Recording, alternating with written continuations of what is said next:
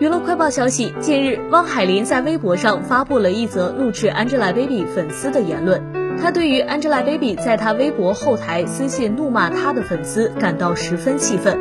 事情的起因还是前段时间广电台的一则通告，要求艺人必须使用本名参加活动，不能采用字数过多的名字，并且也不能采用英文名。也是因为这样，女艺人辣目洋子以后再参加综艺活动时，必须使用自己的本名。同时，网友们也把目光放在了 Angelababy 身上。